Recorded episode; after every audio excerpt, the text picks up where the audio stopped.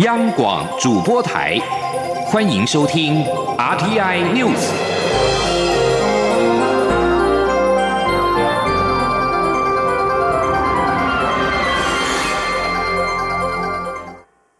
各位好，我是主播王玉伟，欢迎收听这节央广主播台提供给您的 RTI News 新闻。首先带您关注。副总统陈建仁二十四号晚间与母校美国约翰霍普金斯大学学者视讯对谈，分享台湾防疫成功的经验。他表示，没有国家能够独立对抗疾病的大流行，台湾愿意也正在积极与各国合作，共同对抗疫情，创造三赢。陈建仁副总统二十四号晚间与现任学院院长马肯西视讯对谈，分享台湾对于武汉肺炎 （COVID-19） 疫情采取的各项措施与经验。从最早的对来自武汉的航班进行检疫，暂停口罩出口，并启动国家队自行生产，实施口罩实名制，并控制每人购买量和价格限制，一直到目前的十四天自主管理或隔离与社交距离等措施。面对疫情，陈进仁表示，台湾也利用大数据，并结合高科技，包括透过健保卡追踪个人旅游史，推动口罩实名制，以及利用手机监控因自主隔离的民众等行踪等等。台湾对抗武汉肺炎的成绩备受国际重视。波兰科学院日前也与中研院进行了视讯会议，针对台湾的防疫措施、快筛试剂与疫苗研究现况交换意见。继续关注的是主权的议题。去年九月，吉里巴斯与台湾断交，没有想到事隔七个月，传出去年主导与台湾断交的吉里巴斯执政党，在二十二号的国会大选沦为少数党，外传吉里巴斯可能因此与台湾复交。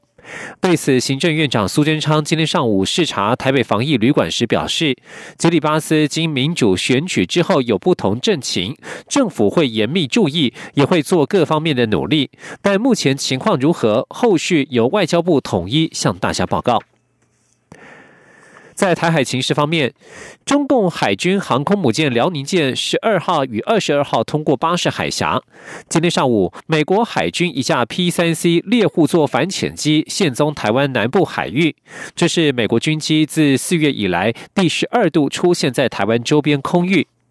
国防部发言人史胜文少将表示，台湾周边海空域状况，国军都会全程掌握。他二十四号在国防部海军敦睦远训支队染疫调查进度说明会时，也强调台海情势持续严峻，但国军战备并未松懈。专门追踪飞机动态的推特账号“飞机守望”显示，今天早上美国海军一架 P 三 C 猎户座反潜机现踪台湾南部海域，由东北往西南朝南海的方向前进。而在南海主权争议方面，中国近日宣布在南海海域设置行政区，引引发越南的抗议。对于南海近日再起风波，我外交部重申，南海诸岛属于中华民国领土，呼吁各方自治，避免采取升高紧张局势的单边行为。中国民政局在十八号公告，在海南省三沙市设立西沙区、南沙区，并将行政中心设在永兴岛及永暑礁，分别管辖西沙群岛、中沙群岛、南沙群岛的岛礁及其海域。越南政府十九号对此表达抗议，指控中国的行为严重侵犯越南主权。在此之前，越南外交部指控中国海警船二号在南海西沙群岛附近撞沉了一艘从事正常渔业活动的越南渔船。而对于中国与越方之间的争议，我外交部二十四号晚间表示，南海周边国家近期就南海区域采取片面及专断的举措与声明，中华民国外交部对此表达严正关切与抗议。中华民国政府重申，南海诸岛属于中华民国领土，中华民国对南海诸岛及其相关海域享有国际法及海洋法上的权利。对于任何可能侵害南海诸岛主权的行为，中华民国政府表达严正抗议，并促请立即停止。继续关注的是人权议题。副总统当选人赖清德表示，欢迎铜锣湾书店在今天于台北重新开幕。民主是台湾最美丽的风景，支持言论出版自由，谴责暴力恐吓行为。赖清德今天上午在脸书发文表示，前香港铜锣湾书店店长林荣基先生的书店历经艰辛，今天在台北正式开幕，他特别献上祝福。赖清德说，如果台湾连这么一家不为中国所喜的书店都开不成，那么台湾最引以为傲的民主自由就会受到极大的伤害。对于日前发生的泼漆事件，赖清德强烈谴责暴力恐吓，也敬请大家用行动支持书店，支持台北的铜锣湾书店，也是对台湾出版自由的支持。香港铜锣湾书店以贩卖政治禁书闻名，其中店长及多名股东、员工曾经遭到中国拘禁，而林荣基在去年四月来台定居。资金由群募支持的台湾铜锣湾书店，在二十五号开幕前夕，先是遭人抢注注册店名，而林荣基又遭人泼漆恐吓，三名嫌犯二十二号落网。而当天晚上，又有自称统促党的人士在大陆委员会脸书留言，扬言对林荣基不利。继续关注的是国军的磐石舰的调查现况。东部舰队磐石舰官兵确诊俗称武汉肺炎的 COVID-19 案例来到了第三十例。国防部认为问题在于回报没有确实。行政院长苏贞昌今天上午视察台北市防疫旅馆时受访指出，国防部已经向社会大众道歉，应该给国防部时间空间，好好调查清楚。前天记者杨文军的采访报道。磐石舰爆发群聚感染，国防部二十四号初步定调，认为是回报没有确实。行政院长苏贞昌上午受访时指出，国防部已经向社会大众道歉，并且说有四个缺失，应该给国防部时间空间，好好调查清楚，一定会对国人有交代。他说，磐石舰这件事情，国防部已经向社会大众道歉，并且说有四个缺失。我们应该给他时间、空间，好好的调查清楚，一定会对国人有交代。我也建议大家不用每天追着他啊，一直问他，好像呃一一会得有什么隐瞒。媒体也询问国防部每天自行开记者会是否多头马车，苏贞昌回应：其实这也是媒体一直要追问，因为如果没有出来，又被说是逃避，所以卫福部长陈时中也已要求他们不必再出来。苏贞昌强调，政府的态度都是很诚实的，一定会很负责的跟大家报告，所以给国防部一点时间，等完整的报告出炉后，会清楚跟国人报告。中央广播电台记者杨文君台北采访报道。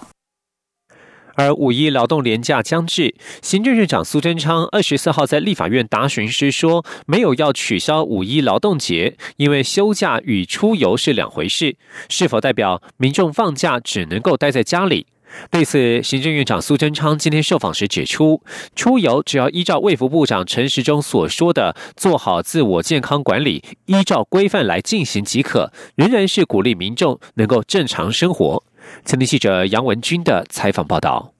行政院长苏贞昌二十五号上午，在交通部长林佳龙、卫福部长陈时中以及台北市副市长黄珊珊等人陪同下，视察台北市防疫旅馆。对于五一劳动节连假是否鼓励民众在家，苏贞昌指出，五一劳动节连假仍是鼓励民众正常生活。他认为出游只要依照陈时中部长所说，做好自我健康管理，依照规范来进行，这既是保护自己健康。也是减少社会负担。他说：“那只要大家都照我们指挥中心所定的有应该有的作为，包括应该有的社交距离，应该有的这个自我防卫的体系，以及应该有的勤洗手等等。”苏贞昌指出，台湾已经连续十二天没有本土病例，台湾的防疫工作被全世界肯定。他指出，当全世界都在锁国、封城，甚至禁止民众出自己家门的时候，台湾是非常少数可以正常生活、自由出入、孩子还可以上学的国家。中央广播电台记者杨文君台北采访报道。在防疫期间，在家里其实有蛮多的事情可以做的。世界阅读日碰上了防疫期间，国家图书馆和图书画图画书作家及九大书店合作推出“我们在家阅读，购书满额赠书签”的活动，希望借由精美的防疫书签，鼓励国人踊跃在家享受阅读的乐趣。前天记者陈国伟的采访报道。国家图书馆举办“我们在家阅读，购书满额赠书签”活动，邀请图画书作家李锦伦独家设计四款阅读书签及活动海报，并首次与国内九大书店合作，包括诚品书店、独册生活、三民书局、城邦读书花店、金石堂书店、鸟屋书店、武南文化广场、联经出版以及信义小太阳亲子书房，共同推广阅读。馆长曾淑贤指出，透过阅读养成的思辨能力是国家。加重要的软实力，而推动阅读风气也需要整合政府和民间的力量。他说，这次赠书签的活动将至少持续到六月，民众在这期间只要到九大书店的门市或网络平台买书，单笔金额达到新台币六百元，就能获得整套充满童趣还富有尺刻度的防疫书签。那个清明节的年假，不是也大家就是有群聚的问题吗？那大家也造成一些不安嘛，所以现现在孩子不能够放松的时候，可以不要往外跑，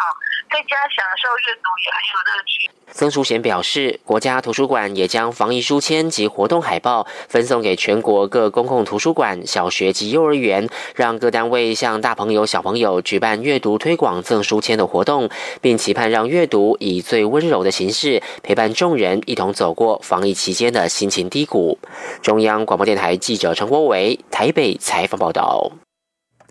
继续关注国际消息，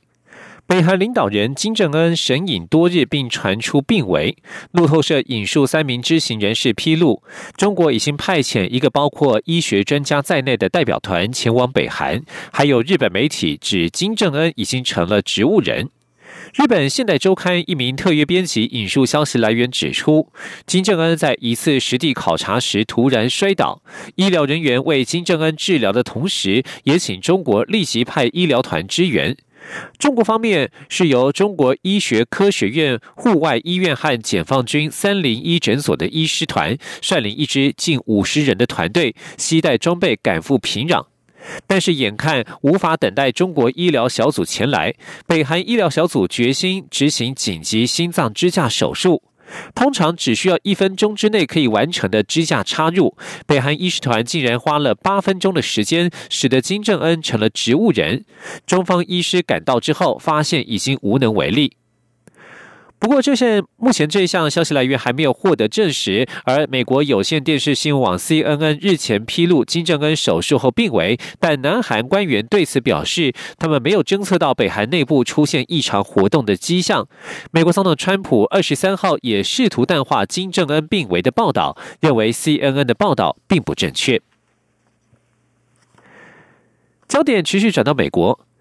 在面对俄罗斯。在面对罗斯福号航空母舰前舰长克劳奇上校复职的压力之下，美国国防部长艾斯培二十四号正在检视针对这一艘航空母舰的疫情调查报告。有媒体报道指出，代理海军部长麦弗逊和美国海军司令部长吉尔迪都已经建议，让因为对疫情公开示警而遭到解除职务的克劳奇复职。而现在，美国国会议员也施压，要求让克劳奇重返罗斯福号。克劳奇为舰上爆发疫情，在三月三十三十号写了一封未加密的信件给上级，要求让罗斯福号停靠在关岛码头，以进行疏散和消毒。信中提到，疫情正在舰上发生，我们不是处于战时，船员们不需要牺牲。结果，这一封信件被外泄给媒体，引发了轩然大波。旧金山纪事报三月三十一号率先刊登信件之后，这场风波获得全美国甚至是全球的关注。以上新闻是由王玉伟编辑播报，相关新闻内容欢迎上央广网站点选收听。我们的网址是 triple w 到 r t i 打 o r g 打 t w。这里是中央广播电台台湾之音。我是小儿科医师陈慕容。疫情快速变化，相关防护措施也要配合升级。搭乘所有大众运输工具时，务必做到全程佩戴口罩。屡劝不听者，最高可处一万五千元罚款。配合测量体温，避免交谈，不要饮食。出入公共场合时，请保持室内一点五公尺、室外一公尺距离。若无法维持社交距离，请全。